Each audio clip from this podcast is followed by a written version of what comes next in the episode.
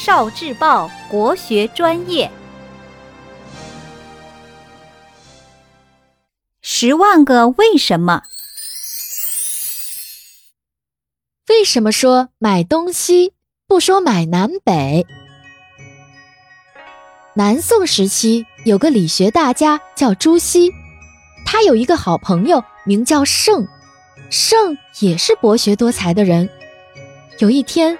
两个人在巷子里遇见了，盛的手中拿着一个竹篮子，朱熹就问他：“你去哪里呀？”盛回答说：“我要去买点东西。”朱熹听完盛的话，很好奇的问：“你说买东西，为什么不说买南北呢？”盛就反问朱熹：“你知道什么是五行吗？”朱熹答。我当然知道，不就是金木水火土吗？圣说：“嗯，不错，你知道了就好办。现在我说给你听听：东方属木，西方属金，南方属火，北方属水，中间属土。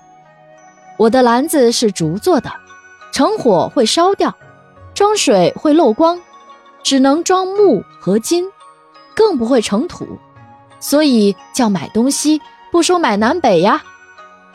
朱熹听完后感叹地说：“原来是这样啊！”聆听国学经典，汲取文化精髓，关注今生一九四九，伴您决胜大语文。